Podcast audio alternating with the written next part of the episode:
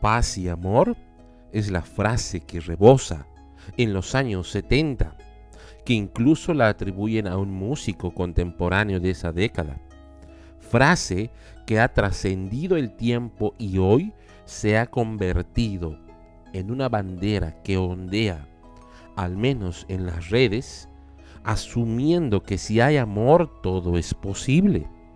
Sin embargo, la palabra de Dios nos dice, por medio del Evangelio de Mateo, que la presencia misma de Jesucristo en la tierra tenía un motivo que no todos lo conocen.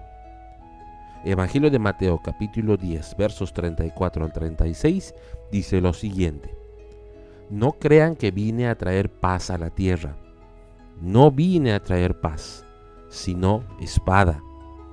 He venido a poner a un hombre contra su padre, a una hija contra su madre y a una nuera contra su suegra. Sus enemigos estarán dentro de su propia casa. Mateo refleja en su Evangelio que estas fueron palabras mismas de Jesús, palabras dirigidas a sus discípulos cercanos, palabras que demuestran que la presencia de Jesús en los hogares traería problemas, porque Dios busca nuestra atención de manera exclusiva.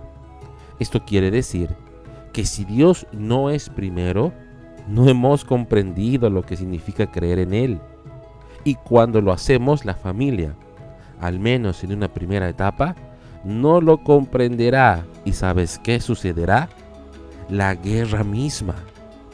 Dios quiere bendecir tu vida y la de los tuyos, pero el orden de prioridad parte primero de Dios y después todo lo que nos rodea.